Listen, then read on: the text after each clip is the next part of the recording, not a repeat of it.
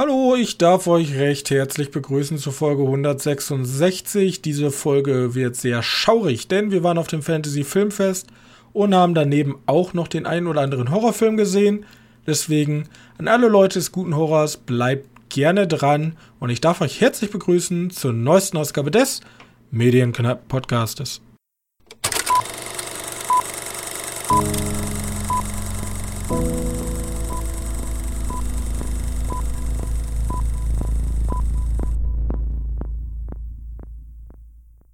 Hallo und herzlich willkommen zur Folge 166 von unserem kleinen Filmpodcast. Und wer an meiner Seite ist, den kennt ihr alle. Das ist mein sehr geschätzter Mitpodcaster Johannes. Hallo.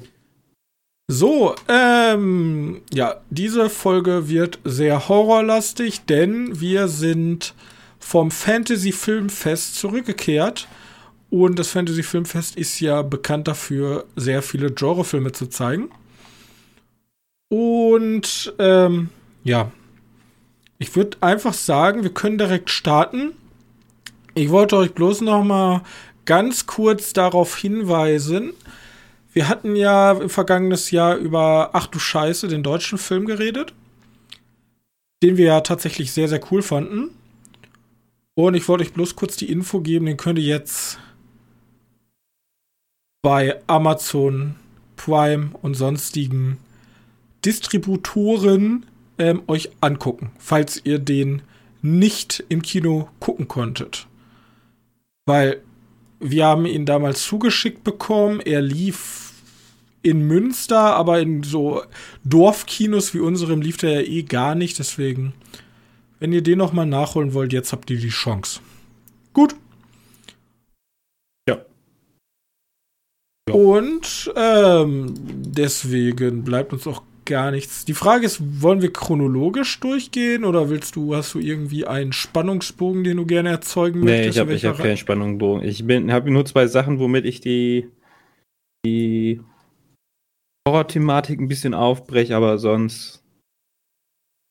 Nö. Gut. Ich, hab, ich äh, mache ich einfach ganz zum Schluss und dann dann lass uns einfach über die, das Fantasy Filmfest oder genauer gesagt das Fantasy Filmfest, die White Night sprechen. Wir waren am Sonntag im Kino in Köln, wie immer. Und das heißt, ich habe leider nicht Project Wolf Hunting gesehen. Ähm, zum einen hatte ich einen Termin und zum zweiten kriegt er, glaube ich, jetzt eh einen Kinostart in Deutschland, hoffentlich. Deswegen werde ich den da wahrscheinlich einfach mitnehmen. Ich bitte ganz stark darum, weil ich hoffe, der, das Problem ist, glaube ich, wieder die FSK. Der soll nämlich sehr, äh, sehr brutal sein, aber wir gucken mal. Ja, also keine Ahnung, ob da die FSK. Also die hat auch schon andere Sachen durchgewungen. Vor allem im Kino so, ist das ja nochmal was anderes. Bloß DVD ist dann schon wieder ein Problem. Ja. Ja, okay, stimmt. Da. Siehe ähm, Terrifier 2 und 1. Sonst lässt sie ihn einfach aus dem Dingens zuliefern. Ja, sonst muss ich ihn importieren, das wäre nicht gut. Aber wir sprechen über Limbo, ein Film von Soi Chiang aus ähm, von Cape Light Pictures aus Hongkong. Und es ist ein, ich würde mal sagen, ein Thriller, ein Horror-Thriller mit einem klassischen. Ja, ist, glaube ich, einfach nur ein, nur ein Thriller. Thriller. Ich würde da gar nicht Horror reinpacken, weil wirklich Horror ist da ja nicht. Also, dass der Kerl halt sehr rabiat umgeht. Ist halt brutal. Ja. Ja, wir verfolgen, also es ist in Hongkong treibt nämlich ein, ein ähm, Serienmörder sein Unwesen und äh, das Markenzeichen von ihm ist, dass die Polizisten immer abgetrennte Hände finden und sie wollen halt äh, dem, dem Mörder auf die Schliche kommen und so verfolgen wir zum einen unsere beiden Hauptprotagonisten, die ähm, Kommissare der Mordkommission sind, einen so einen typischen eigentlich sehr klischeehaft besetzt, einen so einen eher geleckten, ordnungstreuen und einen so einen relativ abgehalfterten, der die Justice in die eigene Hand nehmen möchte. Und gleichzeitig haben wir dann noch wie so ein zweiter Storystrang, die sich dann äh, so im ersten Drittel langsam über überkreuzen, haben wir eine, ähm, eine Frau, die eine Vergangenheit mit einem der beiden Polizisten hat und die dann sozusagen in diesen Fall hineingezogen werden. Ja. Genau, und dann be beginnt halt ein, ein, ich würde sagen, schon sehr klischeehafter, klischeehafte Jagd nach einem Serienkiller. Und der Film lebt meiner Meinung nach ganz klar nur, also das, lasst mich nochmal neu anfangen. Der Film ähm, lebt durch seine Bilder, die er erzeugt. Wir haben äh, Schwarz-Weiß-Optik und ich glaube, der Film, du sagtest, der Film wurde in Farbe gedreht? Ja, ich glaube, da war es so, so, so aus, dass sie den erst alles in Farbe aufgenommen haben und dann haben die sich nachher im, im Schnitt gedacht, oder in, in der Nachproduktion sich gedacht so, hm, ohne Farbe hat der irgendwie mehr Wirkung. Dann haben sie die Farbe geklaut. Und haben dieses, dieses, ja, wie heißt das, dieses Schwarz-Weiß-Format verwendet. Ist halt, nicht, ist halt nicht das normale Schwarz-Weiß, sondern das, was die bei Mad Max damals auch verwendet hatten. Da gab es ja auch diese schwarz-weiße Version. Genau mhm. dasselbe wie das. Also kannst dir, wenn, wenn du es gibt ein paar Bilder von den Filmen halt in Farbe. Aber man muss dazu sagen, selbst die Bilder in Farbe sind nicht wirklich bunt, krass bunt, aber auch sehr farbentsättigt. Also wir haben hier wirklich einen Film, der sehr mit dem eigentlichen Umfeld, in dem unsere Protagonisten agieren, arbeitet. Wir sind nämlich in Hongkong und wenn ich, wenn ich an Hongkong denke, denke ich natürlich als erstes an irgendwelche äh, Kung-Fu-Filme, Hongkong, dieses typische Gewirr aus Kabeln, Neon-Reklamen, alles sehr eng, Bambus, Bambus einge, eingerahmte Häuser von diesen, also dass da irgendwelche Ausbesserungen, Bauarbeiten stattfinden, diesen ständigen Wechsel zwischen super moderne und eher alte Häuser, die da schon seit Jahrzehnten rumstehen und in die Jahre gekommen sind und ein sehr reges Treiben auf den Straßen. Und der Film nimmt aber seinen Fokus dann komplett auf die, auf die untersten Schichten in Hongkong, also sozusagen die Obdachlosen, und schafft eine, schafft es sozusagen Orte zu zeigen in Hongkong, die die man als erstes gar nicht damit assoziiert. Also riesige Müllberge, schmutzige Seitengassen. Ähm, viele schmutzige Seitengassen. Was? Sehr viele schmutzige Sehr viele schmutzige Seitenabgassen. Leute, die halt von der Gesellschaft abge äh, abgehangen wurden, ob die jetzt arbeitslos sind oder äh, stark drogenabhängig, ist halt ein großes Spiel. Und so entsteht so eine, also man sagt ja in Deutschland so eine Milieustudie, ja, nicht unbedingt, aber wir haben halt hier diesen, diesen starken Kontrast, diese beiden Protagonisten steigen sozusagen, also, oder ähm, machen sich auf eine Reise durch diesen, wenn man es hart formulieren würde, Abschaum der Gesellschaft für viele. Leute, die den Absprung halt nicht geschafft haben. Und in diesem, in diesem Moloch, in den sie steigen, ist auch immer, es gibt immer sehr schöne Szenen, wo die die Ermittlungen aufnehmen, sind die meisten Polizisten so richtig angewidert, aber dieser leicht abgehalfterte ähm, Polizist, der der hat halt gar, kein, gar keine Berührungsängste, da in dem Müll herumzuwühlen und den Gestank zu ertragen. Und äh, diese, dieser, also wie gesagt, diese, diese Bilder in schwarz-weiß und diese riesigen Müllberge haben irgendwie was Hypnotisches und auch irgendwie so, du denkst dir so, boah, da will ich nie hin. So, ich, da, ähm, das ist mir eine Stufe zu, zu krass. Und das Ende ist dann natürlich das eskaliert dann auch immer weiter. Also wir starten tatsächlich am Anfang, wo die erste Hand sitzt da oder die zweite Hand gefunden wird, starten wir einfach in so einem Müll, äh, wie nennt sich das, einfach so ein Müllsammelplatz, halt wo mehrere Leute ihre, ihr Müll hingeworfen haben, halt sehr klein und eskaliert dann halt später in ein verlassenes Lagerhaus, wo alles voller Müll ist. Ja. Und dem sieht das Set auch relativ cool aus. Genau. Also, weil, ja, da, da gibt es noch eine, einen gewissen Punkt. Also, ich meine, jetzt, wie wir haben schon die Ant angesprochen, das ist ja da sehr viel verteilt in diesem Lagerhaus, dass da sehr viele Anspielungen an sein. Äh, kann man das, das hat einen Fetisch. ja, würde ich schon sagen. Ja, irgendwie. An den wird halt angespielt nicht, aber das schon. Er lebt sein Handfetisch da sehr aus in, in sein, sein, sein Lagerhaus.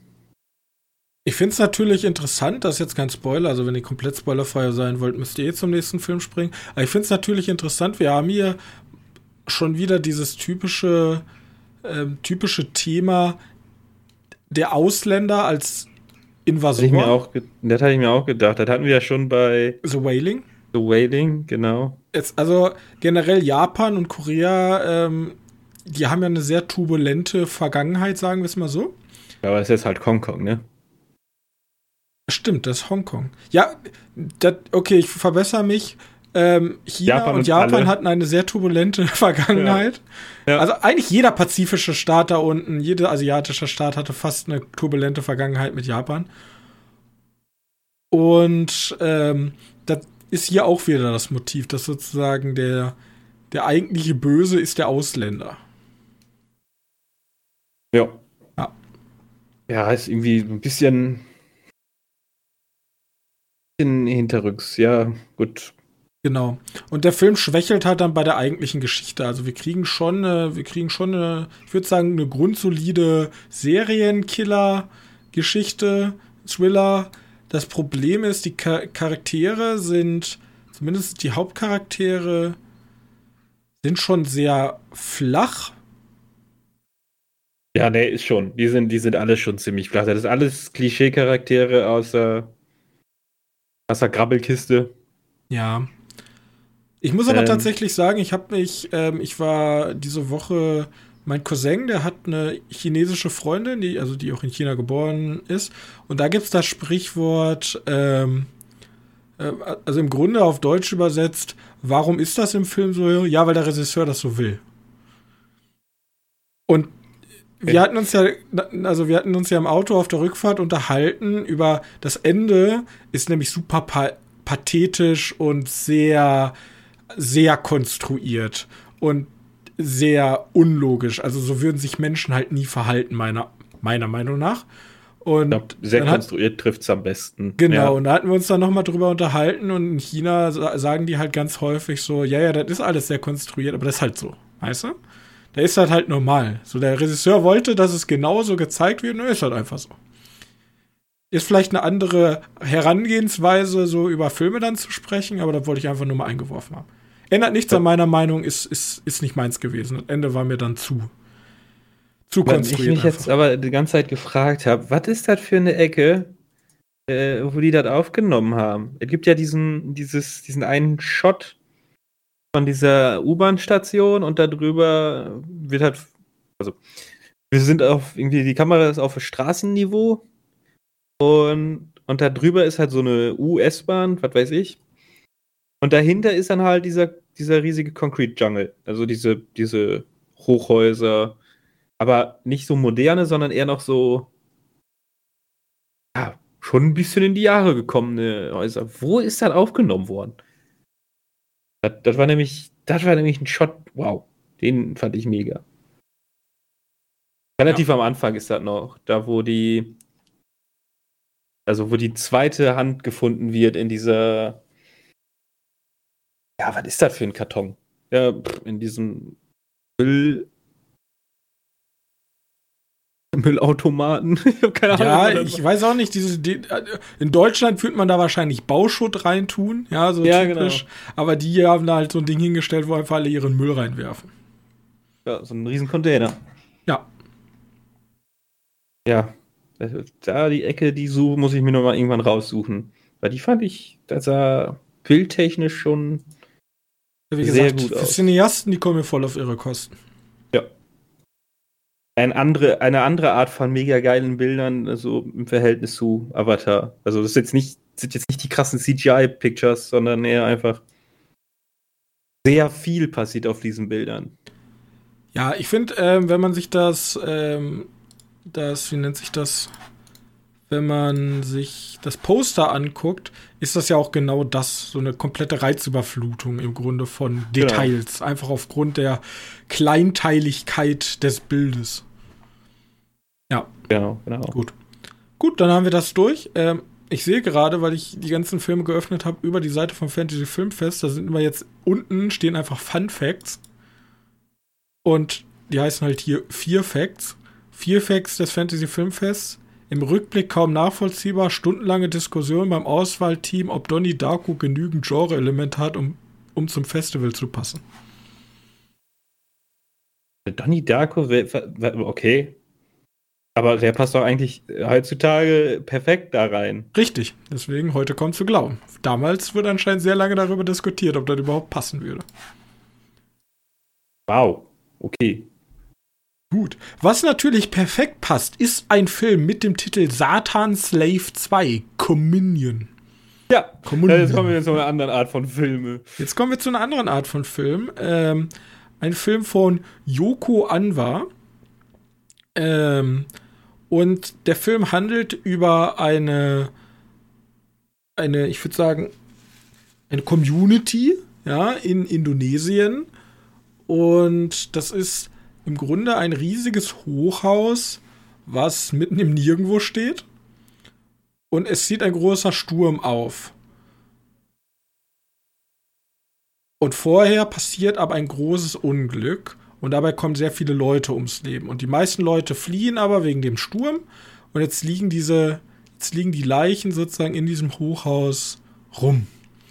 Und jetzt stellt sich schnell heraus, okay, Ja, die- irgend, irgendwas die in diesem Haus ist nicht ganz koscher. Genau. Vielleicht liegen halt in dem Haus rum, weil die nicht rausbringen können wegen dem Sturm von. Übrigens da auch wieder sehr konstruiert, aber in dem Fall ist ja eigentlich auch. Da kann man sich vielleicht noch ein bisschen, bisschen, bisschen abtun, als ja, ist halt so ein, so ein kleiner, feiner Horrorflick. Wobei so klein war der nicht mehr, ne? Der hatte gesagt, das ist so sein größter Film, den er gemacht hat. Ja, der genau, der erste Film war anscheinend sehr günstig produziert, ging auch über so ein, also da ging es darum, dass ähm, die Familie, also dass einer von denen, wie gesagt, ich, ich habe den ersten Film nicht gesehen, irgendeinen Satanskult überlebt hat und halt in diese Hoch Hochhauswohnung zieht. Ich glaube, sie hat überlebt. Ah ja, ja, genau.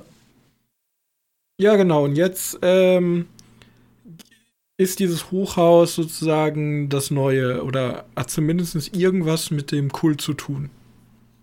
Genau, und anscheinend diese Familie, die wir da gesehen haben, ich glaube, die sind alle dabei, weil der, der eine Junge da, den, der dann nachher, der eine Junge, der ist ja anscheinend schon bekannt gewesen, ohne jetzt viel zu vorwegzunehmen. Vielleicht gibt es ja Leute, die da richtig hinter sind. Satan Slave 2, mega. Äh, diese, diese ganz, diese Anfangsszene, äh, also das Unglück, so beschreibe ich es jetzt mal war übelst stark inszeniert. Also ich, wüsste, ich weiß nicht, wie viel du dir von den von der von schon angeschaut hattest, was da passieren soll. Ich wusste nur, dass halt, dass halt dieser, dieser Aufzug nicht viel macht. Äh, brauchen wir auch nicht, das ist auch kein wirklicher Spoiler, das steht halt in der, in der Filmbeschreibung drin. Dass es, ein, dass es ein Aufzugunglück gibt. Ich fand aber diese gesamte Szene sehr stark inszeniert. Ja, die war super. Also- Also, ich wusste gar nicht, was passiert, aber ich konnte mich, also das Foreshadowing knallt halt sehr stark rein. Dieser Ja. Aufzug ist sehr, wie sagt man, un, Ja, ich glaube, bis, bis eine Viertelstunde im Film, bis es endlich passiert, also endlich passiert, ne? Und aber ey, ich, ich fand alles super, wie das inszeniert wurde. Nur dieses, dieses Ende, also dieses ganz zum Schluss, Das war auch im Kino ein bisschen seltsam, weil das ist halt so eine mega dramatische Szene und dann kommt diese, dann ist der Effekt halt so, ja, Kind, guck mal in die Kamera, wir schmeißen dich jetzt mit so einem Eimer voller Kunstblut.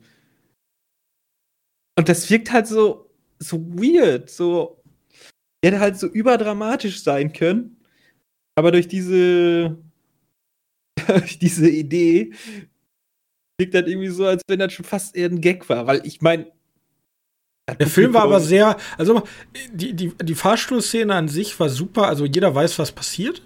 Ja. Aber die Szene war halt, weil sie, die, sie spielt halt wirklich mit dem Tempo, dass sie doch dann sehr lange braucht. Und wir genau. die ganze Zeit in diesem Schwebezustand sind und, warten, und die ganze Zeit überleben, okay, schafft es ein Charakter noch oder doch nicht? Mhm. Und dann beginnt halt die eigentliche ich würde mal sagen, Geisterbahn. Und da kommen halt, glaube ich, Horrorfans ziemlich gut drauf, weil der Regisseur ja. ist sich schon bewusst, dass er, dass das ein Film ist, der sehr stark an ähm, Horrorfans gerichtet ist. Und als Horrorfan, also danach hat sich die Stimmung, das war so richtig Aufgewühltheit während diesen eigentlichen Tragödie und richtige Spannung. Und danach war es weniger eine Spannung, weil ich immer wusste, was passiert, sondern ich hatte richtig Spaß mit dem Film. Ja. Also man muss sich vorstellen, in Indonesien, dann liegen die Leichen da zusammengewickelt da in einem Zimmer rum und der eine Protagonist, da, ist, da, läuft halt ein Typ da durch und sagt so, ja, ja, du musst jetzt mal mitkommen, wir müssen uns alle Toten nachts angucken. Ja, und du die weißt Fenster müssen geschlossen sein, irgendwie so was. Ja, genau, und du weißt natürlich als Horrorfan direkt. Und dann kommt natürlich die alte Schwab so, ja, ja, ich, ich guck schon mal oben, geh du mal alleine nach unten, so. Ja, aber da, da ist ja der ganze Gag auch dabei so, möchtest du die die, die Taschenlampe mitnehmen oder diese Streichhölzer. Ja, genau. Und jeder, und er hat halt die Streichhölzer. Da denkst du auch nur so, was? Ja, genau. Und das ist halt, also das ist halt alles schon sehr, da, dann wird's, dann wird's halt sehr. Ja. Also im ja, Grunde ne, nicht, nicht so albern, dass man jetzt sagen würde, okay, Scary Movie albern. Nicht, sondern schon so, der weiß gekonnt zu spielen mit so Horror-Tropes, ohne es ins Lächerliche äh, zu ziehen. Und trotzdem noch eine spannende Geschichte zu ziehen. Am Ende verliert er mich, also das Finale ist dann im Vergleich das zum Rest des Films schwach. Das hat auch ein bisschen lange gedauert, das Finale. Da hätten sie ein bisschen früher hinkommen müssen, entweder oder. Oder das hätte schneller inszeniert sein. Also auch wenn ich diesen Soundeffekt, den die verwendet haben, weil die ist ja dann in so einer Trance-artigen Zustand, da gibt es halt diesen Effekt soundtechnisch. Ja. Den fand ich mega. Den fand ich wirklich gut. Aber dann, dann wird das irgendwie vier, fünf Mal verwendet und denkst dir nur so, ja, okay, Langsam habe ich es verstanden. Ja, wie gesagt, also da, da haben sie mich dann ein bisschen verloren. Ja, aber, aber den fand ich eigentlich grundsolide. Das ist schon richtig, das ist eigentlich so ein richtig guter Film, wenn ihr mal irgendwie abends einen Horrorfilm gucken wollt. Der ist ja eigentlich perfekt. Da kannst du immer ein ja. bisschen zwischen labern. Für Leute, die nicht viele Horrorfilme geguckt haben, die werden sich gruseln. Für, für Horrorfans ist das eher so einfach ein spaßiger Abend. Ja, genau. Ja. Gut. Ich glaube, ich glaube, bis zu diesem, bis nach dem Aufzug-Szene war, war der Film aber auch noch in so einer Schwebe, wo ich nicht wirklich wusste, ob das jetzt, ob der jetzt wirklich reinrassiger Horror ohne, ohne jegliche Art von Spaß ist, also wirklich nur Grusel. Aber danach sagt er schon eindeutig so, ja komm, ja, wir haben auch schon Humor. Ich meine, wenn, wenn die, das Gebet von der einen da inszeniert wird, wo die halt irgendwie immer in so einer anderen gezogen wird, ist auch schon cool inszeniert. ja. Ja. Also, ja, stimmt schon. Der, der geht so verschiedene Tonalitäten durch. Vor allem auch, als das dann passiert, dann gibt es ja immer mal so schon die ersten Andeutungen. Ich sag nur diesen komischen Wäsche. Wäsche. Ja, den Wäscheschacht, ja, ja. Wäscheschacht. Ey, warte, das ist ein Müllschacht gewesen. Wo der Junge dann alleine da nach unten muss. Oder Müllschacht, genau. Müllschacht, ja. Und da, ah. da macht er, da, da macht er keinen Spaß. So, da will er einfach nur hier typisch Horror-like schon mal Foreshadowing machen. Ähm, ja, gut. Ja. Ja. Wer auch ja, ein guter Junge bist, bist du bis jetzt gewesen, weil du so schöne Reviews gemacht hast. Nein, das war ein richtig schlechter Übergang. Ähm, wir sprechen über so. Good Boy. da war richtig oh, schlecht. lange gedauert. Was? Ja. Ja, ja. Ähm, der heißt, der hieß, der hieß mal äh, Me, You and Frank. Okay. So war der andere, so war der alte Titel davon. Vielleicht kennt man den ja darunter noch. Weil ich glaube, zu Good Boy findest du nicht wirklich viel. Äh, es gibt Good Boys, falls du dich daran noch erinnerst. Der ist aber auch nicht was, aber. Ist auch nicht so wild. Ich glaube, das war auch so ein Seth Rogen-Film. Den hat aber Seth Rogen nur inszeniert, mit so drei, drei Jungs, die irgendwie Streiche bauen. Ja, ist auch nicht so wild. Good Boy geht halt um Hund. aber nicht um normalen Hund. Es geht halt um, dass unsere zwei Protagonisten ein Tinder, ich glaube, ein Tinder-Date haben. Ja, sich Christian dann kennen. und Sigrid. Genau. Ein norwegischer Film. Die beiden lernen sich dann kennen. Dann bei ihnen zu Hause lernt sie dann den Hund von Christian kennen. Und der Hund von Christian ist halt ein Dude mit einer Hundemaske und halt so ein Hundeanzug-Gedöns. Aber jetzt nicht so, dass die jetzt da drin den Hund sehen, sondern das ist wirklich ein Mensch in einem Hundekostüm. Und die sind sich auch alle bewusst, dass er ein Mensch im Hundekostüm ist. Der verhält sich aber auch wie ein Hund. Daraufhin senkt sie sich so, nope, I'm out. Denkt glaub, das, aber, je, das klingt jetzt gemein, weil das wird auch nochmal im Film sozusagen angesprochen, aber jeder normale denk, Mensch denkt sich erstmal, what the actual fuck, ich bin raus. Ja, genau. Und die, die macht halt dann auch. Ich so, nope, bin weg. Und dann denkt die sich, Moment mal, wir haben 2023, äh, bin ja. ich zu entscheiden über das Leben von. Me? Ja, genau. Von, von den Leben von den Dude. Äh, und dann kommt die halt zurück und dann geht der Film halt noch weiter. Und da will ich jetzt nicht vorwegnehmen, was da noch passiert alles. Äh, aber ich meine, fand ich eigentlich wohl recht solide. Also die Prämisse ist halt sehr interessant. Wir haben ein ähm, einen Protagonisten, einen Hauptprotagonisten, der, wenn man jetzt mal so ganz klischeehaft ist, schon so ein Frauenschwarm ist, groß, durchtrainiert, blond, reich. reich. Ja, reich, das ist natürlich sehr wichtig. Ähm, und eine Protagonistin, die Studentin ist, natürlich nicht so viel Geld hat und sich halt so denkt, wieso, wieso habe ich im Lotto gewonnen? Hier ist so ein reicher, gut aussehender Typ, der will mich. Bloß mit dem Manko, bei ihm zu Hause wohnt ein Mann in einem Hundekostüm der sich wie ein Hund verhält. Ja. Und dieser Film arbeitet halt sehr gut mit dieser Prämisse. Es gab ja diese, ist ja aufgekommen in den letzten Jahren, dieses Kink-Shaming, dass man Leute nicht dafür verurteilen soll, was sie halt für Gelüste haben oder für komische Angewohnheiten. Dass man ja ein bisschen mal weltoffener sein soll und genau das ist die Hauptprämisse hier. Und der Film schafft es halt sehr schön, in genau der richtigen Zeit sich zu entfalten. Der Film dauert nämlich nur, in Anführungszeichen, 76 Minuten. Und meiner Meinung nach ist das auch die perfekte Länge dafür. Ja. Viel länger hätte er auch nicht werden dürfen, weil wir haben schon so Anzeichen für ein bisschen zu lang inszeniert am, am, am Finale. Aber nee, eigentlich, eigentlich ist das eine gute Länge gewesen. Ja. Hat eine sehr schöne Länge und endet dann mit einem sehr bitterbösen Ende. So viel kann ich verraten. Ja. Deswegen ähm, guckt euch Good Boy an. Ähm, meiner Meinung nach der stärkste Film, weil er diese Kreativität mitbringt, die ich so noch gar nicht gesehen habe. Oder eine Prämisse, die mich komplett so, what the actual fuck.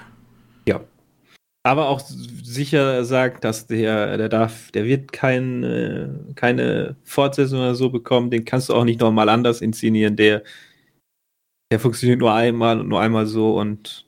Genau. Ich weiß auch nicht, ob der in Rewatch so gut standhalten würde. Wahrscheinlich aber, nicht. Wie gesagt, da müsste man mal dann ausprobieren. Aber beim ersten Mal schaut, du auch einen Film tausendmal rewatchen müssen, also funktioniert sehr gut beim ersten Mal. Ich finde ihn auch empfehlenswert. Ich glaube aber, dass ich Limbo noch ein Stück besser fand. Ach, das ist auch ein bisschen böse, so zwei Filme so zu vergleichen, die komplett unterschiedlicher Tonalität ja, alles aufweist. Ähm, ja, äh, war, war, ein, war ein faszinierendes Stück Film. Der wird irgendwann sicher auch mal auf den Streamingdienst kommen. Bestimmt. Ja. Äh, weil das ist nämlich eigentlich auch eine super gute Abendunterhaltung. Und zum Thema gute Abendunterhaltung, unsere ja, gefühlt zweiwöchige, wir gucken zwei Filme zusammen. Mhm. Haben wir wieder zwei Stunden mitgebracht. Mit wem möchtest du anfangen? Chronologisch? Wird chronologisch vorher vorgehen, ja. Soll ich ihn vorstellen? Äh, oder willst was du? hatten wir denn als erstes? Nee, das war deine Entscheidung, das war deine, dein, dein Pick. Genau, ich hab, ich bin ja mal, ich bin ja immer der Typ, der, der immer so ein bisschen guckt, was gibt's so. Und dann stoße ich ja eher auf so Filme vor 2000, die ich dann ganz interessant film, äh, finde. Und ich habe rausgesucht für unseren Filmeabend Campfire Tales. Im Deutschen Campfire Tales Geschichten von Grabesrand.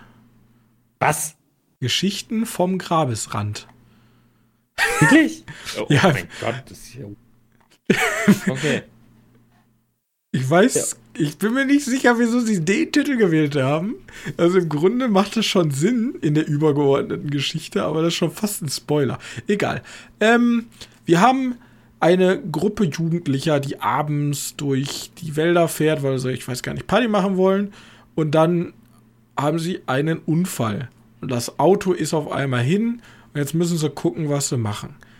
Und sehen, ja, okay, hier kommt hier so schnell nicht jemand vorbei. Wir machen, wir machen, wir machen ja erstmal ein Lagerfeuer und versuchen halt die Zeit irgendwie rumzukriegen und erzählen sich dann gegenseitig verschiedene ähm, Lagerfeuergeschichten, die sogenannten Campfire Tales.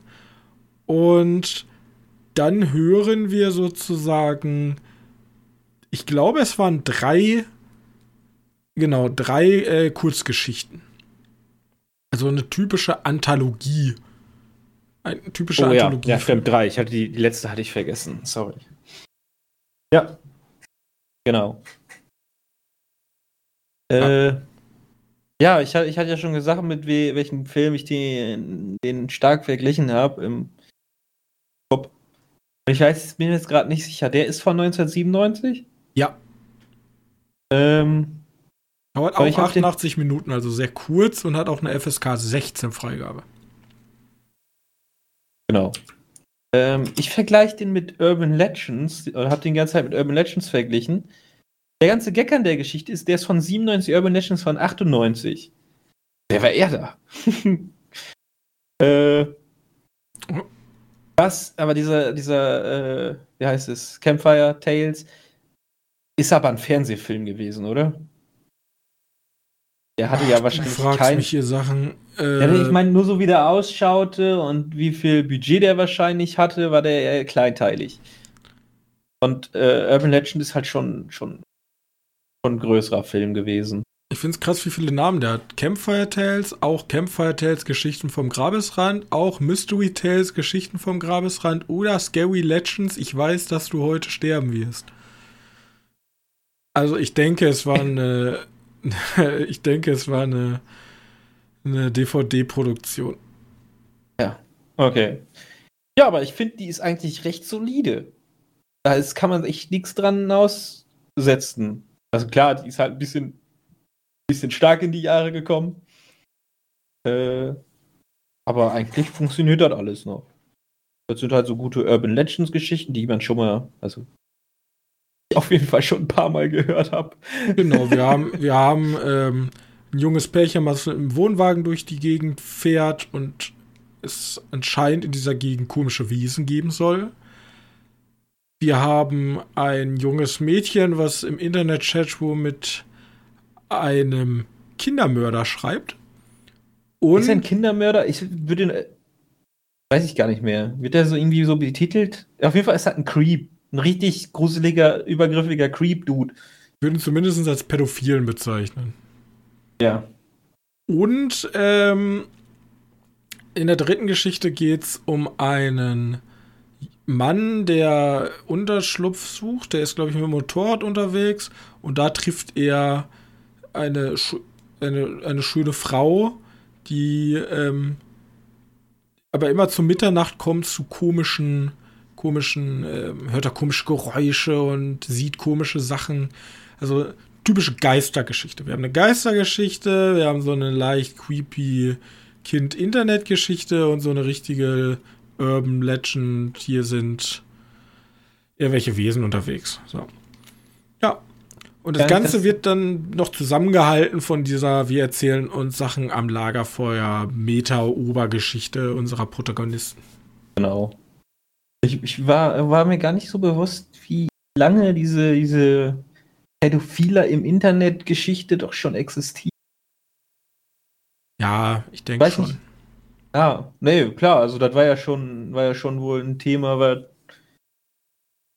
es sich lohnt aufzugreifen. Das ist ja eigentlich immer noch, noch relevant, so weit. Ja, damals war das ja auch so die ersten Chatrooms, ähm, die dann so aufgekommen sind, 1998, also 97, da bin ich ja gerade geboren worden. Ähm, ja.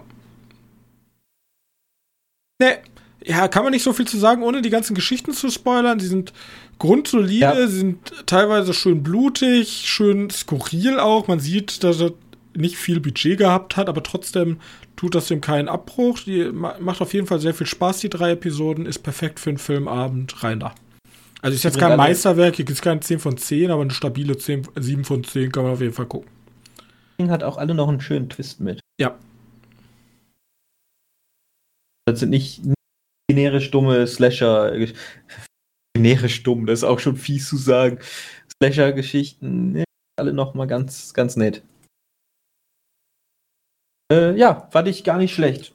Hatte ich eigentlich danach sofort Bock, nochmal Urban Legends zu schauen. Aber glaube, den kannst du momentan nicht so wirklich. Ah. Und danach äh, haben wir dann äh, unsere Hausaufgaben nachgeholt, nämlich wir haben einen ehemaligen Fantasy-Filmfest-Film geguckt. Genau, der liefert jetzt bei Amazon Prime an. Äh, dann kann man da schon mal reingucken. Und der war halt auch amüsant. Witziges Psycho Gorman habe ich ja damals den Trailer zugesehen fürs Fantasy Filmfest. Wir setzen uns dann ja immer zusammen weil wir sind jetzt, wir sind so busy, wir können halt nicht alle Tage da bleiben. Und dann überlegen wir immer uns meistens, okay, wo sind die meisten interessanten Filme für uns und wo haben wir Zeit? Und ähm, bei Psycho Gorman, als ich damals den Trailer gesehen habe, dachte ich mir so, boah, nee, habe ich eigentlich gar keinen Bock drauf. Das sieht so albern aus und damals dachte ich auch, das ist so billig gemacht im Trailer. Weiß ich nicht, ob ich das sehen will. Und jetzt muss ich mich revidieren und sagen, das ist immer noch kompletter Blödsinn, aber guter Blödsinn. Ja, ja, genau. Ich meine, was ist das? Das ist halt diese, diese Action-Szene von, von Power Rangers nur in brutal. Und halt ohne Power Rangers, dafür mit bei zwölfjährigen Kindern. Ja, ich musste tatsächlich, ich musste tatsächlich auch an Power Rangers direkt denken. Weil ja, ich glaube, das ist auch deren, deren Anspielung da gewesen, weil. Es gibt nämlich diese, auf jeden Fall eine Szene, die super stark daran erinnert. Dann gibt es so einen Kampf, unser Psycho Gorman, unser Protagonist, kämpft dann so gegen Handlanger. Und das hat mich super daran erinnert. Auf jeden Fall einmal ganz kurz zusammengefasst. Ähm, Psycho Gorman, äh, General der Unterwelt, was weiß ich, ähm, ist ein sehr starkes Alien und Lande ist aber versiegelt worden. Und unsere beiden Protagonistinnen, äh, Luke und Mimi, finden halt die, den Kristall, der ihn verschlossen hat und damit erwecken sie ihn. Das Problem für unseren bösen, äh, unser böses Alien ist, dieser Kristall kontrolliert ihn auch. Und Mimi, die Schwester, besitzt sozusagen den Kristall und kann ihm Befehle geben. Und sie ist halt sehr albern, sie ist halt so eine richtige, eher nicht Mädchen-like, ja, sondern sehr Waffe, Waffe-Teenagerin. Und ähm, sie findet es halt total klasse, dass sie da so einen ähm, galaxiebeherrschenden Overlord ähm, befehligen kann. Und gleichzeitig gibt es im Weltall die sogenannten, ich weiß gar nicht, wie hießen sie noch? Ja, ich weiß Paladine, ja, Engel. Es gibt auf jeden Fall so eine, so eine, so eine Organisation von so einer Rasse, die irgendwie Frieden in der Menschheit bringen will und für die ist Psycho Gorm ein riesiges Problem und davon die, die oberste Herrscherin macht sich sozusagen auf, um ihn und dieses Artefakt sozusagen sicherzustellen. Das ist die Grundprämisse. Ja, und danach entsteht halt absoluter Blödsinn. Wir sehen, wie er irgendwelche Leute in Hirne verwandelt. Wir sehen, wie, wie es ist halt sehr witzig, gory. Und ähm, ja, die Geschichte ist halt absoluter Blödsinn, aber der ganze Film macht an sich Spaß. Man kann richtig sehen, dass die, dass die wahrscheinlich die ganze Filmcrew einfach Spaß hatte, diesen Film umzusetzen. Wenn man gemein sein will, könnte man sagen, es fühlt sich ein bisschen an wie so ein YouTube-Film mit mehr Budget. Ja, ja, das stimmt. Das also vor allem bei, bei den Effekten und dann nehmen die natürlich auch, dann zeigen die auch, keine Ahnung, Sachen aus dem Weltraum und man merkt sofort, ja, okay, die hatten jetzt hier kein Star Wars-Budget, aber trotzdem passt diese, diese ganze Ästhetik passt zusammen. Das ist meistens ein Problem, was ich mit so günstigen Filmen habe. Die nehmen sich dann sehr viel vor und an einigen Stellen sieht es dann so unfassbar toll aus. Und an anderen Stellen denkt man sich so, ja, okay, das sieht jetzt ja richtig scheiße aus. Und der Film schafft es aber so eine durchgehende Qualität, würde ich mal zu sagen. So, alles ist ein bisschen cheesy, man sieht, okay, ähm, da ist kein Riesenbudget da, aber alles ist stimmig im Gesamtbild und deswegen hat mir der Film sehr, sehr viel Spaß gemacht. Und ich bin fast ein bisschen traurig, dass ich ihn damals nicht auf dem Fantasy-Filmfest gesehen habe, weil ich glaube, den Film mit dem Fantasy-Filmfest-Publikum wäre ein richtiger Banger gewesen. Das kann gut sein, ja. Weil ja. das Fantasy-Filmfest-Publikum ist ja nochmal ein bisschen anders als das durchschnittliche Filmpublikum interessiert von dem, von dem Kerl. Der hat ja auch, äh, der jetzt hier, wie heißt es, Psycho Gorman gemacht hat, hat auch, hat auch The Void gemacht. Äh, der hat, ich will jetzt nicht sagen, ein bisschen ernster ist, aber äh, ich wäre jetzt auf jeden Fall interessiert, was der denn noch für Sachen gemacht hat und Sachen macht. Die dann auch alle so bescheuert teilweise sind wie Psycho Gorman. Ähm, ja. Der hatte ja Psycho Gorman, steht hier Box Office 100.000. Ich weiß gar nicht, was er gekostet hat. Ich kann mir nicht vorstellen, dass er so teuer war. Denke ich auch nicht. Steven Kostanski hat den gemacht. Ja, genau, ich habe schon gerade nachgeschaut. Ähm, der hat jetzt für den VRS 94 hat der Veggie Meshers Commercial gemacht. okay. Also, er bleibt anscheinend seinem so leicht trashiges, äh, wie gesagt auch ABC of Death und so war er dabei. Ähm, er bleibt wahrscheinlich seinen leicht trashigen Horror treu. Deswegen ja, bin ich mal gespannt, nicht? wann der nächste Spielfilm Längenfilm kommt.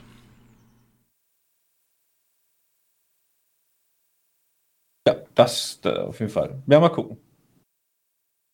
Äh, ja, auf jeden Fall irgendwie waren. Was war diese, diese Woche, beziehungsweise letzte Woche, äh, von Filme gesehen haben, war alles recht solide. Also die, da kann man schon.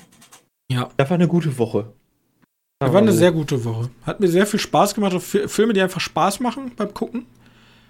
Ähm, ich will gar nicht die Stimme runterziehen, da waren jetzt keine Filme, wo ich sagte, ihr müsst, ihr müsst diese Film, ihr müsst den Film gucken. Er war der krasseste Film, den ich gesehen habe, aber einfach mal nicht so viel Shit gesehen zu haben, ist auch mal toll. Genau. Und das, obwohl wir nur Horrorfilme geschaut haben. Das ist ja, eigentlich immer ein bisschen ist, schwierig. Wollte ich gerade sagen, da ist die, die Minen, Minen für die Trap-Mine-Quote sehr groß. Ja. Weißt du, ob man Infinity Pool schon schauen kann? So ganz. Ich habe mir gerade überlegt, äh, Weil der könnte ja theoretisch auch auf dem Fantasy Film Festival laufen. Meinst du den neuen Cronenberg, war das? Ja, genau. Das ist eine gute Frage. Der ist für 23 angekündigt, also da das Fantasy, die Fantasy, also das richtige Fantasy Filmfest ja wahrscheinlich im April, Mai startet. Mal gucken. Ja. Das ist auf jeden Fall wieder was, worauf ich Bock habe. Ähm, dann schreibe ich die mal raus, schreibe ich mal raus. Ja, dann sind wir schon fast fertig, ne? Du hattest noch was gesehen oder? Also, wir sind ja immer noch fleißig am Physical 100 schauen. Ja. Immer noch großer Fan, wollte ich bloß mal so eingeworfen haben. Und sonst, ja, nee, ich habe ich hab gar nichts gesehen. Ich bin gerade dabei, ähm, Clarksons Farm, die zweite Staffel ist rausgekommen. Wenn ihr euch noch ganz so, dunkel ja. daran erinnern könnt, Jeremy Clarkson hat einen Bauernhof gekauft. Genau. Ja. Da werde ich aber irgendwann nochmal berichten, wenn ich durch bin. Ich habe ich hab ein paar Serien angefangen. Äh, ich aber jetzt am besten, also über eine habe ich schon mal gesprochen, das ist dir dieses Vox Machina. Ja. Vox. Ja, genau. Äh, das macht einfach so weiter, wie es aufgehört hat. Äh, dazu kann ich dann aber mehr sagen, wenn, wenn ich dann alle gesehen habe, weil da habe ich auch noch nicht alle von gesehen. Stand jetzt habe ich auch noch The Bad Batch an, äh, weitergeschaut. Auch die zweite Staffel. Star Wars, die Bad Batch. Und von der ersten war ich ja nicht so begeistert. Weil. Ja, weil, weil relativ belanglos ist, weil das ist soweit. Als Kind hätte ich das super geil gefunden, sowas, aber jetzt denke ich mir so, ja, okay, ein bisschen, bisschen weird. Aber diese zweite Staffel von, von, von The Bad Batch ist richtig gut. Also die ersten Folgen sind wieder, da denkst du dir wieder so, ja, okay, da muss ja nicht unbedingt. Aber dann kommt irgendwie, ich glaube, die dritte Folge ist äh, so ein Einsatz vom Imperium, wie die halt, wie die halt ihre Macht im Universum ausbreiten oder wie, wie die halt ihre Macht behalten im, äh, als Imperium. Das ist ziemlich cool, weil das ist halt nicht so handsam, weißt du? Das ist, die gehen auf jeden Fall richtig Mhm. ran. Das wird auf jeden Fall so Clone Wars-like so ein bisschen mehr. Also die, die guten Teile von Clone Wars. Vierte Folge ist dann einfach ein Podrace-Rennen. Falls man mal Bock wieder drauf hat. Klappt tatsächlich auch sehr gut. Das ist ein bisschen Kleinteil. Also Podracer ohne, ohne, ohne diesen riesen Turbinen, die vorne dranhängen, sondern nur, nur dieses, nur das, wo die drin sitzen. Also ein bisschen kleiner. Äh, funktioniert aber auch sehr gut. Und dann gab es tatsächlich eine Folge, die erklärt, warum das Imperium auf, auf eine, eine, eine, wie heißt das? Eine Berufsarmee aus menschlichen Soldaten, also keine Klonarmee mehr, zurückgreift. Eine Frage, die halt noch immer offen war. Warum haben die nicht weiter Klonsoldaten verwendet? Ja, das ist, tatsächlich sehr gut. Sind aber bis jetzt erst auch nur Ich habe ja damals, ich habe ja Bad Batch angefangen. Ich habe da gar nicht drüber geredet im Podcast, weil für mich war das Problem, ich habe die ersten zwei, drei Folgen gesehen und ich fand es immer lächerlich. Wir reden von einer krassen Sonderspezialeinheit und deren einzige Aufgabe ist es eigentlich, Kindermädchen zu spielen. Ja, Und da habe ich mich immer meistens ein bisschen verarscht gefühlt.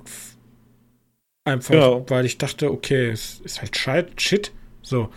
Und jetzt ist meine Frage, bessert sich das denn jetzt im nächsten Teil oder ist, also, ist immer Ja, noch Kindermädchen-Time? also da, dass diese Omega, wie die heißt, ist halt auch immer noch dabei. Die kriegst du auch nicht raus. Äh, aber das heißt, wir müssen nicht mehr wirklich auf die aufpassen. Die kommt schon gut allein zurecht. Aber meistens da trotzdem so weit wie so. Es gibt halt zwischendrin eine Folge, wo die so einen so einen Wookiee-Jedi treffen. Und dann sagt die so, ja, wir müssen denen helfen. Nee, das ist nicht unser Auftrag, sagt dann halt einer von den, von den Klontruppen. Äh, doch, siehst du, er, er, muss zurück zu seiner Heimat und dann fliegen die kann nach Kashyyyk. Und dann gibt es da halt einmal Action und dann haben die den zurückgebracht und sind halt freundlich zu Kindern gewesen. Und also das ist ein Woki Jedi Padawan. Mhm. Noch, noch ein Kind.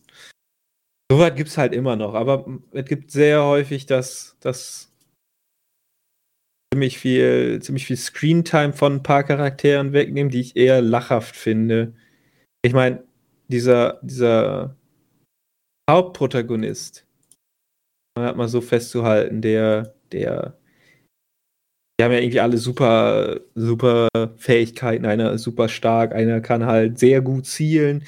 Der andere kann halt wie so ein Druide Sachen öffnen, weil er so einen komischen Druidenarm hat.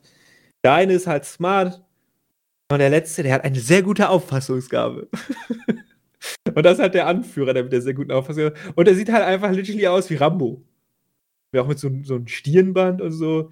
Es hat ein, und seine besondere, unique Fähigkeit ist, er hat so ein Messer. Denkst ja auch nur so. Ja, okay. Halt ein. Ja, das ist ein schwacher Charakter gewesen. Und der verliert ganz viel Screentime in der jetzigen Staffel. Okay. Aber äh, die wird auf jeden Fall besser. Wir machen mir auf jeden Fall Spaß. Ich hab da jetzt, äh, ich hab da jetzt Lust dran, da mal reinzugucken. Also, weil die kommt ja auch wöchentlich, im wöchentlichen Takt. Ich glaube, wenn die nicht im wöchentlichen Takt gucken und ich hätte einfach so einen Batzen hingelegt bekommen, würde ich die auch nicht gucken. Ähm, aber so, jedes Mal, wenn ich denke, so, ja, jetzt vor Schlafen noch mal eben kurz eine Folge. Geht voll klar. Also Bad Batch äh, Staffel 2 besser als Staffel 1. Okay, ja, mal gucken, wenn irgendwann mal total langweilig ist, dann kann ich ja mal der noch eine Chance geben, aber mal gucken. Ja, es gibt so viele gute Sachen. Ja. Ja, das ist halt so ein bisschen, so ein bisschen erklärend, weil es ja immer noch Dave Filoni hinter, und der mhm. will so ein bisschen wohl sein, sein, sein Star Wars-Universum rund machen. Das kriegt er eigentlich wohl gut hin. Gut, hast du noch was? Äh, ja, ich habe noch ein paar Sachen angefangen, aber da brauche ich jetzt auch noch, habe ich noch nicht so viel Einblick drüber, dass ich darüber reden kann. Wahrscheinlich können dann nächste Mal. Können wir nächstes Mal drüber reden? Ähm, Bezüglich nächste Mal müssen wir noch mal genau gucken, weil ich bin ja jetzt, ich bin nächste Woche in äh, Hamburg einen, eine Freundin besuchen und deswegen ähm, müssen wir mal gucken, wie wir das mit dem Podcast hinkriegen. Außerdem wollen wir beide ja noch den neuen M. Night Shyamalan, Shyamalan, Shyamalan ja. äh, Film gucken. Vielleicht kommt nächste Woche was, vielleicht auch nicht. Mal gucken. Ähm, wir schauen mal. Ende. Gut. Ja. Ja. Mehr gibt es noch nicht zu sagen. Ähm, ich bedanke mich für eure Aufmerksamkeit, wenn ihr weiterhin die gleiche Qualität wollt, schreibt uns nicht. Aber wenn ihr Qualitätsverbesserungsvorschläge habt, dann schreibt uns doch gerne. Wir sind erreichbar über Social Media, TikTok, Instagram oder auch äh, Twitter. Erreichbar über TikTok? Ist noch erreichbar über TikTok, wenn es ganz darauf hart kommt. Außerdem könnt ihr uns auch ähm, eine Nachricht schreiben auf unserer eigenen Webseite www.medienkneipe.de oder alternativ auch .com. Ja, uns gehören beide. Wir sind hier richtig Business. Uns kann man hier nichts wegnehmen, wenn wir nochmal international gehen. Und ähm, sonst äh, bleibt uns nicht viel zu sagen. Ich wünsche euch eine schöne, einen schönen Start in die Woche und wir sehen uns vielleicht mal gucken nächste Woche wieder. Alles klar, bis dahin. Tschüssi. Tschüss.